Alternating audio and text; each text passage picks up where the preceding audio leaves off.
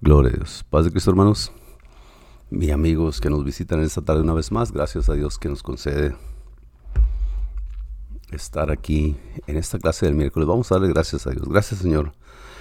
Una vez más por todas tus bendiciones, por todo tu amor, por toda tu protección. Gracias porque en los viajes vas con nosotros y nos cuidas de accidentes y nos traes con bien de regreso a nuestros hogares. Gracias, Señor Ah, porque tú provees para todo, alimento, casa, ropa, comida.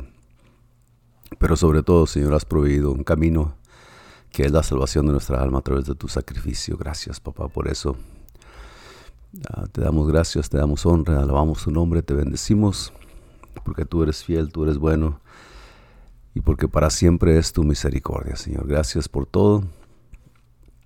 A ti sea la honra, a ti sea la gloria, a ti sea la alabanza por aquellos que pueden estar enfermos, que tú seas su sanidad, que tú seas el alivio al dolor, el remedio a la necesidad, Señor. Te damos gracias y te pedimos estas cosas en tu nombre precioso, Señor Jesucristo. Aleluya. Y bueno, vamos a, seguir con la lección del día de hoy, ¿no? Ya estuvimos mirando la primera parte de esta clase. Ah, ah, Cosechemos las almas, primera parte era la, primera lección del miércoles pasado. Estuvimos mirando el miércoles pasado, bueno, pues cómo, cómo el Señor, terminábamos leyendo más bien, ir andando y llorando el que lleva la preciosa simiente, más volverá trayendo consigo su, su gavilla. Ir adelante, llorar y plantar la preciosa semilla son deberes de cada hijo de Dios, cada uno de nosotros, tú y yo. Hemos querido las cosas fáciles, pensábamos que los recién convertidos se mantendrían sin ningún esfuerzo extra, pero ahora es el momento de que todo cristiano se involucre en ganar y mantener almas. Si hemos de escuchar a Jesús decir, bien hecho, buen siervo fiel, entre en el gozo de tu Señor. Entonces, tenemos que hacer las cosas bien. Tenemos que alcanzar a nuestro mundo, a lo que nosotros podamos. A veces somos un poquito fuera de la realidad y decimos que vamos a alcanzar el mundo entero. Nosotros, bueno, no podemos estar en todas partes, no tenemos vida suficiente para alcanzar todo el mundo, pero sí podemos alcanzar en nuestra vida cotidiana a los que están cerca de nosotros cada día. Entonces tenemos que alcanzar a nuestro mundo, se nos ha ordenado que hagamos eso. La segunda Timoteo 4, del 1 al 5, ah, mirábamos lo que les descargaba el apóstol ¿no? A, Timoteo. El día de hoy vamos a entrar en esta lección, que es la segunda parte, continuación. cosechemos las almas, segunda parte.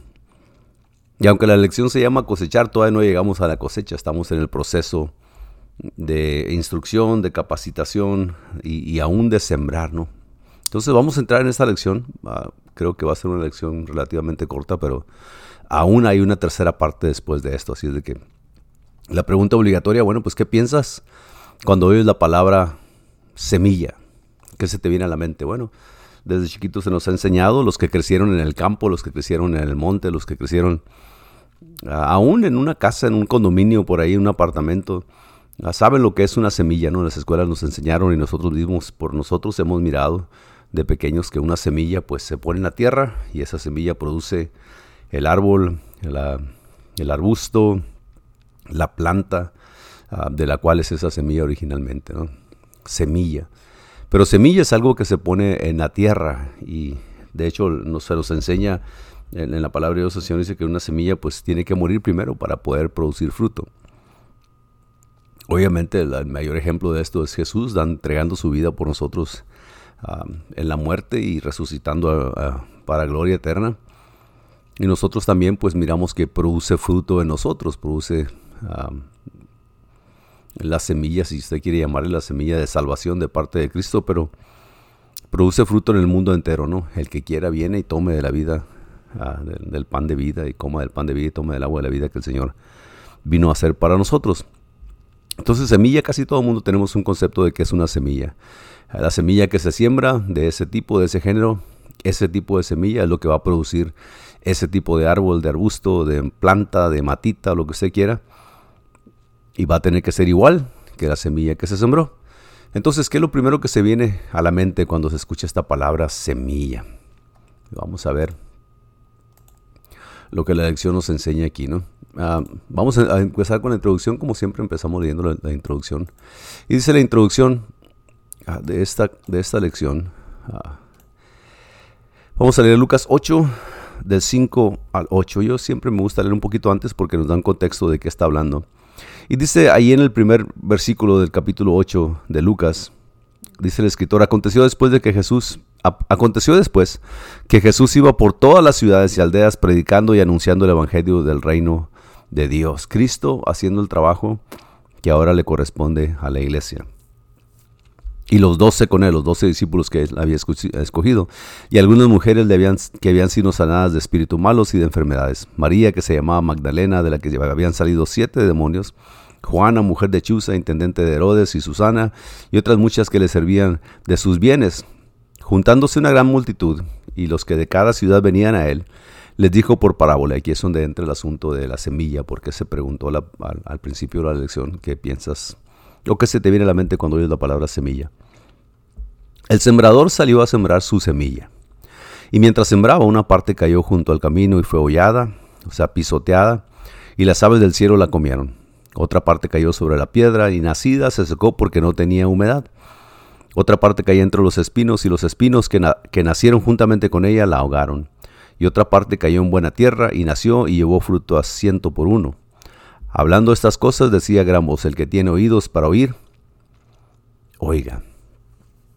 Y yo creo que ya por mucho tiempo el Señor nos ha estado hablando a nosotros, ah, no solamente a nivel iglesia mundial, ¿no? porque pues el Señor viene, pero también a nivel congregacional, ah, ahí donde tú estás, ahí donde yo estoy, nos ha estado hablando que necesitamos compartir el Evangelio que Él nos dejó a nosotros, necesitamos llevar las buenas nuevas, así como Jesús, que dice después de esas cosas salió y predicaba en las aldeas y en los pueblos y, llevaba consigo a los que estaban aprendiendo juntamente con Él. Entonces, si la siembra de la semilla en un buen campo resulta en una buena cosecha, entonces es de importancia primordial, dice el escritor, que identifiquemos un campo fértil para poner esa semilla, ¿no? Importancia primordial. Ah, un agricultor no sembrará su preciosa semilla en el solar de la caballeriza, porque bueno, pues ahí todo el mundo lo va a pisar, los caballos, los que se suben a los caballos y todo. La semilla sería así pisoteada y destruida.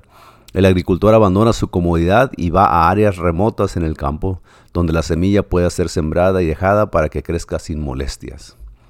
Y claro, va a necesitar riego, va a necesitar sol, ah, va a necesitar cuidado. Ahora, ¿por qué el énfasis de salir a sembrar? El sembrador, dijo Jesús, salió a sembrar. Esta es algo muy, es una palabra muy clave para las congregaciones y yo la estaba hablando el miércoles pasado.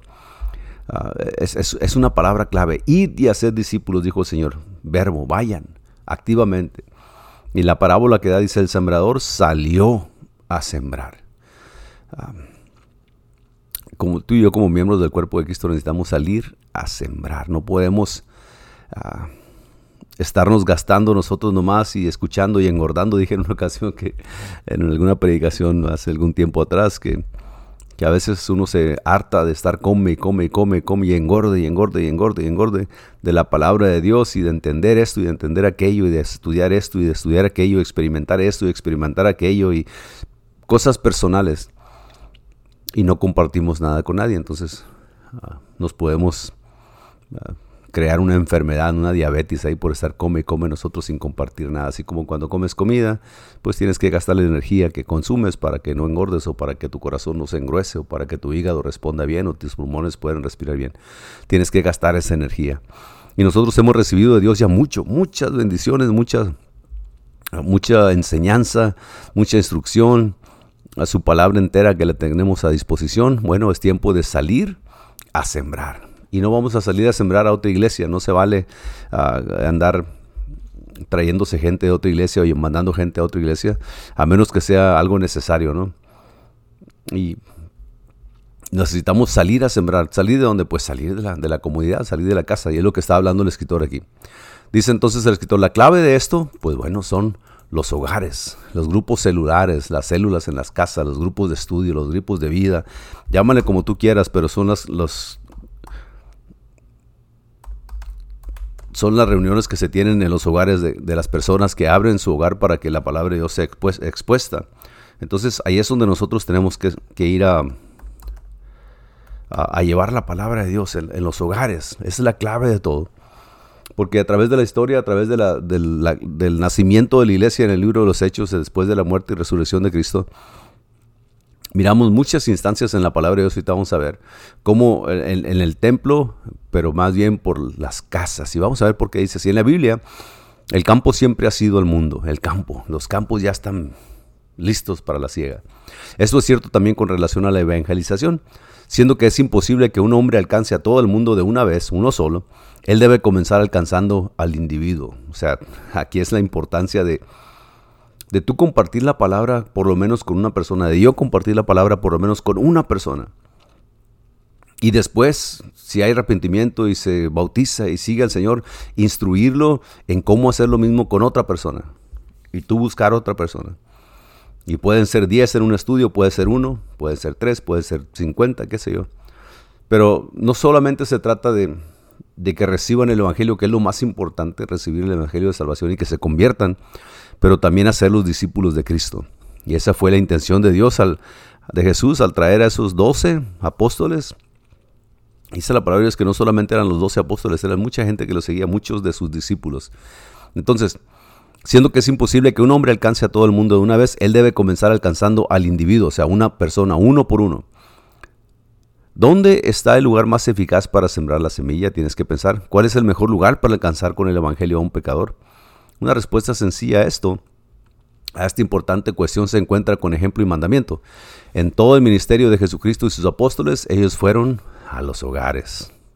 Jesús y los discípulos llevaron la palabra de Dios al hogar. Jesús de hecho, el versículo 1 que, leíamos al, principio ahí en el libro de, ah, en el libro de Lucas capítulo 8 dice, aconteció después que Jesús iba por todas las ciudades y aldeas predicando y anunciando el Evangelio del reino de Dios. Tal vez tú no puedas ir a todas las aldeas, tal vez tú no puedas ir a todo el estado, no puedas ir a toda la ciudad, pero yo creo que no nos alcanza la vida para compartir el Evangelio con la gente que conocemos o con los que nos rodean. Es lo que tenemos que hacer. Jesús no fue a todo el mundo, Él fue a la casa de Israel, fue a, los israelitas y les predicó y les habló. Y luego capacitó en todo este tiempo que Él estuvo predicando a los apóstoles y a los discípulos para que después ellos siguieran haciendo el trabajo. Y hasta el día de hoy sigue siendo el trabajo de la iglesia, o sea, tuyo y mío. Jesús y los discípulos llevaron la palabra de Dios al hogar. Entonces, ah, miramos que el Señor se encargaba de entrar en las casas. Y les dice a los discípulos, manda y los, los, los envía a predicar. Y dice, y al entrar en la casa saludarla. El, preámbulo de esto es no lleven alfombra, al, alforja para el camino, ni de dos túnicas, ni de calzado, ni de bordón, porque el obrero es digno de su alimento. Mas en cualquier ciudad o aldea donde entréis, informaos quién en ella sea digno, y posad ahí hasta que salgáis. Y al entrar en la casa, saludarle. O sea, ve a la casa de alguien y de ahí predícales. Vienen muchas citas aquí, aquí, pero vamos a leer solamente unas dos o tres. En Lucas 9, ah, 19, perdón, 19, 9, dice, Jesús les dijo, hoy ha venido la salvación a esta casa, por cuanto él también es hijo de Abraham. o sea, Jesús estaba predicando dentro de una casa, estaba enseñando dentro de una casa, es el énfasis que se está dando aquí, porque por los grupos celulares trabajan en las casas. Y luego ya por último vamos a leer esta, esta Hechos 2.46. Y perseverando unánimes cada día en el templo y partiendo el pan en las casas, comían juntos con alegría y sencillez de corazón. Las casas, la clave del éxito de las iglesias para poder evangelizar, para poder llevar el, mensaje. Y por qué no, pues para que haya crecimiento también en las, en las iglesias, para que más gente sea salva, para que uh, hay un lugar donde se enseña, donde se puede llevar a cabo el culto en masa o el culto general eh, como congregación, la instrucción de los niños, la instrucción de los nuevos convertidos, la, alabanza y la oración a Dios y la predicación y enseñanza de la palabra a la congregación.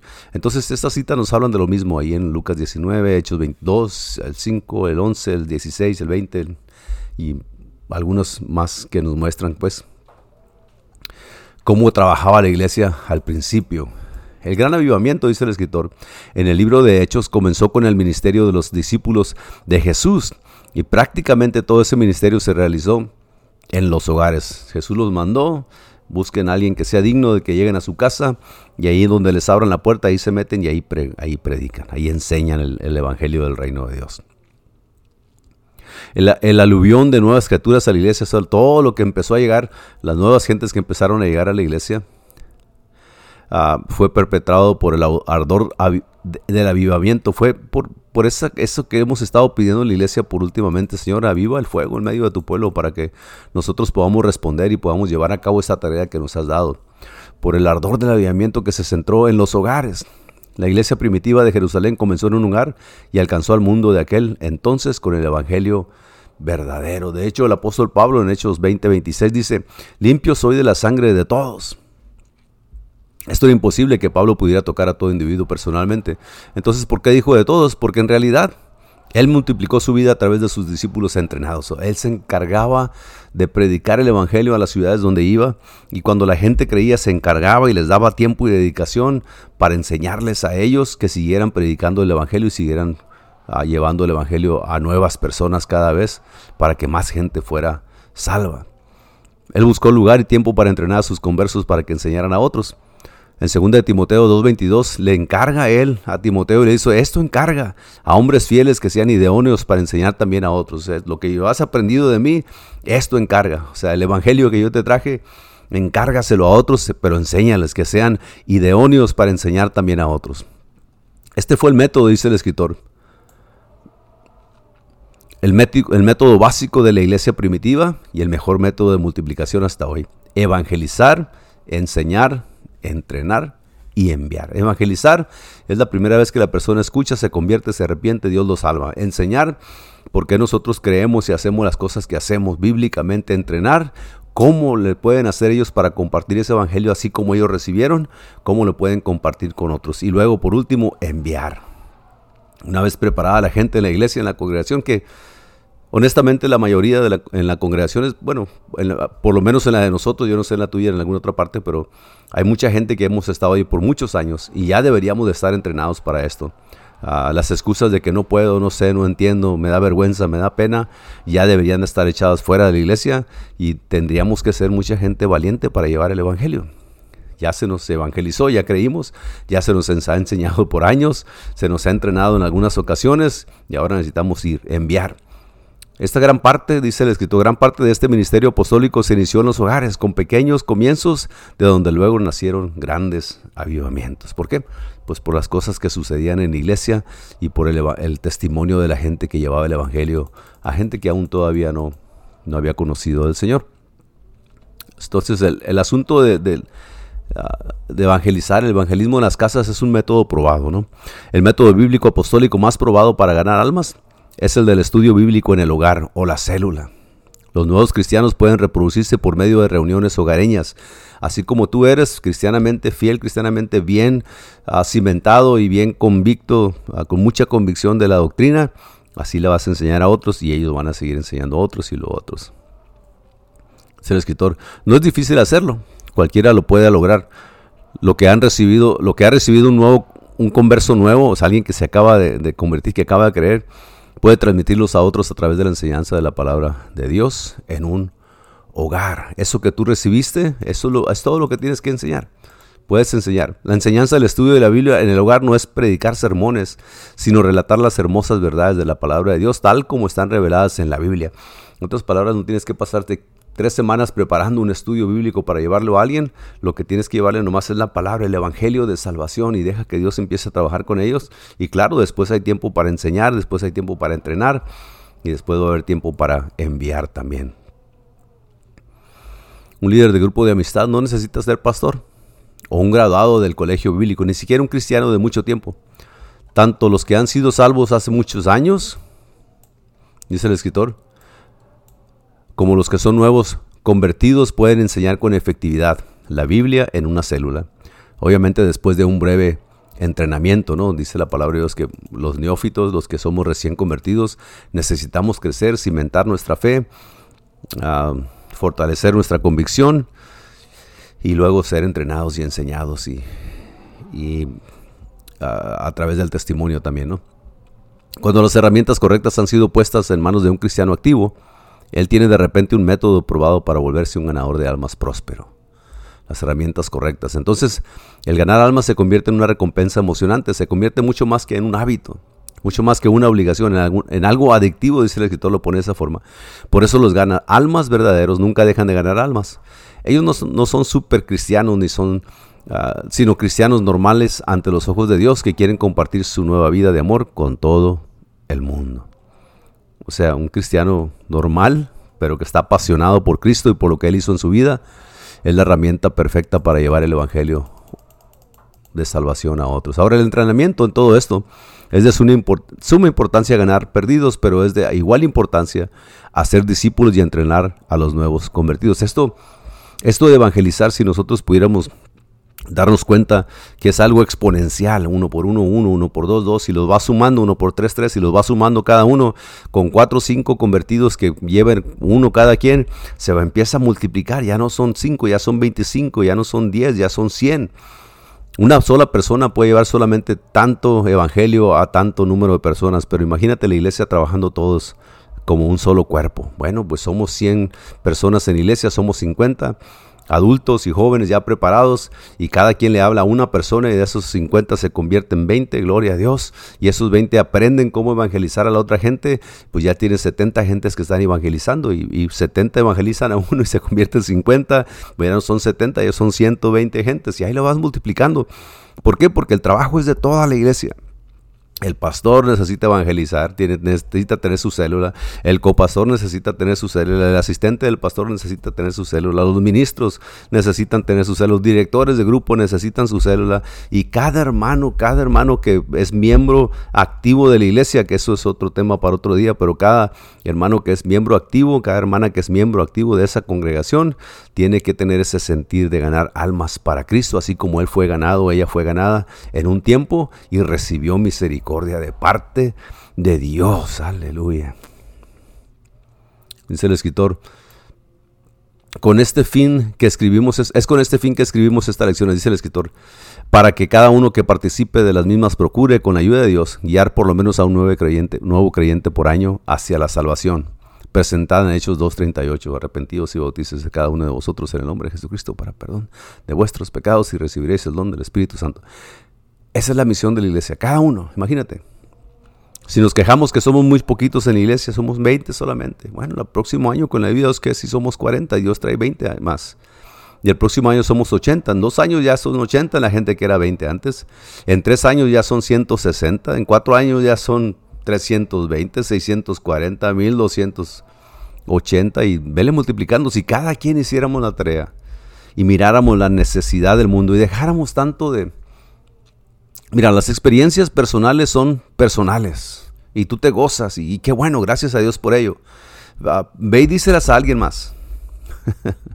las experiencias personales son, nadie las va a experimentar como tú, nadie las puede experimentar porque son tuyas y son mías.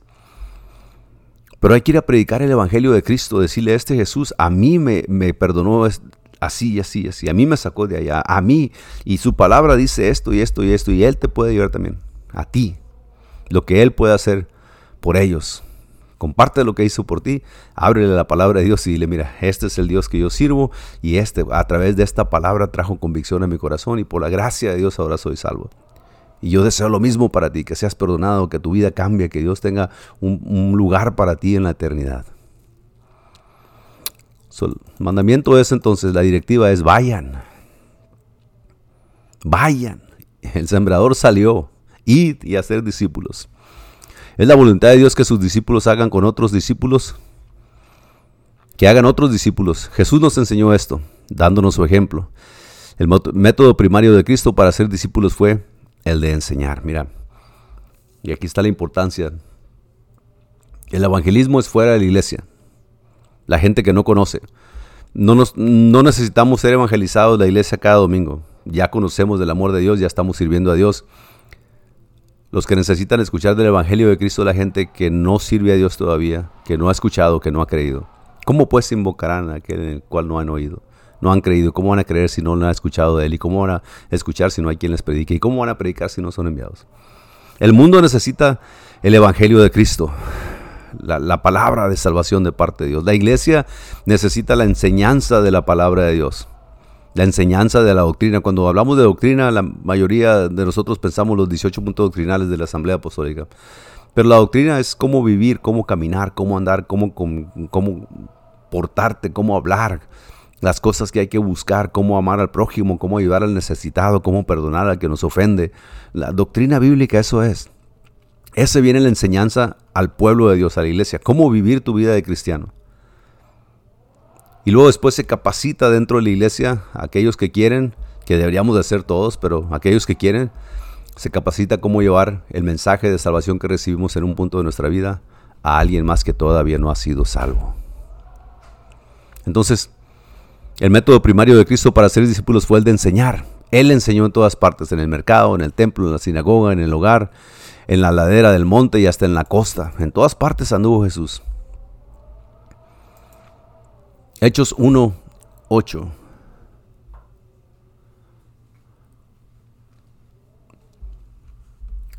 Esta orden para testificar incluye el conocimiento de Jesús, el cual será transmitido a los perdidos mediante el ejemplo y las enseñanzas de todo creyente. Mateo 28, del 18 al 20, dice así. Y Jesús se acercó y le saludó diciendo, Toda potestad me, me es dada en el cielo y en la tierra, por tanto, id y haced discípulos a todas las naciones, bautizándolos en el nombre del Padre, del Hijo y del Espíritu Santo, enseñándoles que guarden todas las cosas que os he mandado, y aquí estoy yo con vosotros todos los días hasta el fin del mundo. Esa es la comitiva de Cristo, ir y hacer discípulos. Ah, Dios te ama, gloria a Dios, estoy perdonado y los abandona. No, hay que hacer discípulos para que ellos compartan eso con alguien más bautizándose en el nombre, en mi nombre, dice el Señor aquí. aquí se pierde la gente, ¿no? El Padre, el Hijo, el Espíritu Santo, pero sabemos que en Hechos 2.38 dice que ese nombre es Jesús. Entonces, el mandamiento del Señor es ir y alcanzar y predicar. Ir, alcanzar y predicar. Ir, alcanzar y predicar, bautizar y enseñar a todas las naciones. Por medio de este plan de multiplicar discípulos, enseñándolos y entrenándolos, la iglesia primitiva alcanzó a su generación. Esto jamás se ha vuelto a lograr desde aquella época, una sola generación llena y saturada del Evangelio de Cristo. Esa generación posterior presenta un último reto y oportunidad para familiarizar a los inconversos con el conocimiento salvador de Jesucristo. En la generación de nosotros, cada generación hemos tenido nuestra oportunidad de alcanzar almas, cada quien, en cada generación. Y somos responsables nosotros por cada generación si no les predicamos. Esta tarea gigantesca puede realizarse pronto si todos los miembros de la iglesia se convierten en participantes del ministerio de la enseñanza de su palabra. Tú debes decidir qué es lo que vas a hacer ahora con tu vida. Necesitas saber a dónde quieres ir y qué es lo que quieres lograr y esto requerirá que establezcas metas y nuevas prioridades. O sea, ¿Cuánta gente me he ganado este año? Ni una, aunque pues tengo que empezar a trabajar porque no tanto para llevar cuentas, sino porque es una alma más que se va a ir a la eternidad con Cristo y un alma menos que se va a ir al infierno. Ponerse metas, empezar a, a trabajar. Ahora, hay algunas preguntas que pone el, escritor aquí, ¿no? Por ejemplo, ¿cuál es, ¿qué es lo más importante en tu vida? Porque si el ganar almas es secundario o está aún muy, muy abajo en tu lista, entonces no tienes por qué preguntarte por qué no eres un ganador de almas. Bueno, pues es que yo le hablé a alguien una vez allá hace 10 años y me dijo que no, que no quería saber nada. Y pues ya, de ahí para adelante ya no le hablo a nadie porque nadie quiere. No. Cada persona es diferente, cada persona responde de una forma diferente. Y el primero que abra su corazón, la primera que abra su corazón para escuchar palabra de Dios, ahí está Dios para cambiarlo. ¿Qué tanto darías de tu vida por ganar un alma? Preguntas, ¿no? Que es lo más importante, ¿qué tanto darías por ganar un alma? ¿Darías un año? Y si es así, después de ese año darías otro para ganar otra alma. ¿Por qué te salvó Dios? ¿Qué quieres de ti más que cualquier otra cosa? La pregunta es, esta es una pregunta bien cargada, ¿no? ¿Por qué te salvó Dios? O sea, ¿por qué piensas que Dios te salvó a ti? En especial, te sientes muy especial, crees que ya eres escogido de los predeterminados de Dios y todo eso. No, Dios te escogió a ti, Dios te trajo porque tú quisiste servirle, porque la misericordia de Dios te alcanzó a ti. Ahora, ¿tienes algo especial tú, si fuera de Dios, que te haga valer mucho más que alguien más? No, todos tenemos la misma, la misma detrimenta, no tenemos los mismos pecados, tendemos a lo mismo sin Dios. Sin embargo, a Dios le plació que alguien te llevara el Evangelio, alguien obedeció para llevarte el Evangelio a ti, y por la gracia de Dios, tú aceptaste y yo también acepté y ahora somos salvos.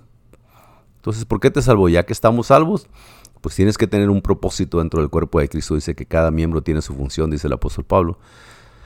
pero como un cuerpo trabajamos todos juntos. ¿Qué quiere Dios de ti más que cualquier otra cosa? Bueno, si te guardas en santidad, le sirves de corazón, eres obediente a su palabra, pero sobre todo en esta tierra, llevar el Evangelio a alguien más, hacer tesoros en los cielos, dijo el Señor, hacer tesoros para vosotros en el cielo, haceros tesoros en el cielo, donde el orín y el ladrón no hurtan y no corrompen. Cuando Dios reúna todas sus joyas en su gran reino, y luego pone el Señor, el, escritor un poquito aquí, no quisieras que tú, que, no quisieras tú que el Todopoderoso coronara algunas almas que llevan la huella de tus manos. ¿No quisieras tú encontrarte en esa reunión con manojos o gavillas que tus manos tocaron en esta tierra? O sea, gente que de alguna forma alcanzaste a tocar, alcanzaste a compartir. La respuesta a estas preguntas es que tú necesitas desarrollar pasión por las almas perdidas y entrar en la cotidianidad del evangelismo, que sea parte de tu vida. De aquí a ocho meses voy a hablarle a fulano, a sutana, voy a hacer planes para hacer. No, el evangelio se comparte sencillamente en una vida cotidiana, todos los días alguien tiene necesidad del Evangelio de Cristo. Entonces ya para terminar, aunque yo sé que es muy repetitivo después de dos lecciones y especialmente la tercera lección el próximo miércoles, pero los campos están blancos todavía, pero manos laboriosas deben tocar la cosecha. Rogad al Señor de la, de la mies, porque los campos están listos, dijo el Señor, que mande más obreros. Esta es la voluntad de Dios. Cada uno debe tocar a uno, uno a alguien más, otro a alguien más. Es la voluntad de Dios y plan de Dios que todos los creyentes se reproduzcan espiritualmente.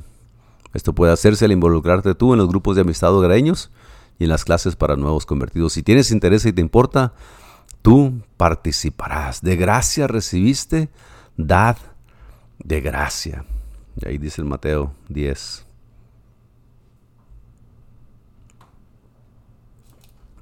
Y bueno, con esto vamos a terminar esta lección. Sigue la tercera parte y la tercera parte pues le da conclusión a todo esto que hemos estado hablando acerca de la gran comisión, de cómo Dios nos manda a llevar su evangelio, de cómo debemos prepararnos para llevar el evangelio y cómo tiene que ser prioridad para nosotros. Cosechamos las almas, parte 3, una pregunta que viene para, para la próxima lección. ¿Falta mucho o poco para que vuelva Jesús? Y luego otra pregunta, ¿por qué crees tú eso? Así es de que lo voy a dejar con eso. Gracias a Dios por su atención, gracias a Dios por su palabra. Ah, gracias a Dios que todavía ah, podemos estudiar su palabra libremente en este país, en este, en este tiempo, y tenemos ah, la disposición del material, la disposición de la palabra de Dios y los medios para poder hacer esto, ¿no? Así es de que le damos gracias a Dios, los invitamos el viernes de 7 a 8 de la noche en el, 218 al norte de la calle 15 y Stewart. Es servicio de patrocinado por los grupos por el grupo de niños. Así es de que si usted tiene niños pequeños, llévelos hasta seis años, me parece, o siete años. Llévelos a que estén ahí para que participen, para que se gocen. El sábado de 7 a 8, programa Radial La Voz Apostólica. Domingo de 3 a 3 y media a 4, oración general. De 4 a 5, escuela dominical. Y de 5 a 6.15, culto de celebración de alabanza y oración a nuestro Señor. Así es de que Dios les, les pague por su atención. Sígase cuidando, siga siendo prudente en lo que haga y en lo que diga. Nos vemos la próxima vez con la ayuda de Dios, si Dios así lo permite. Dios los bendiga.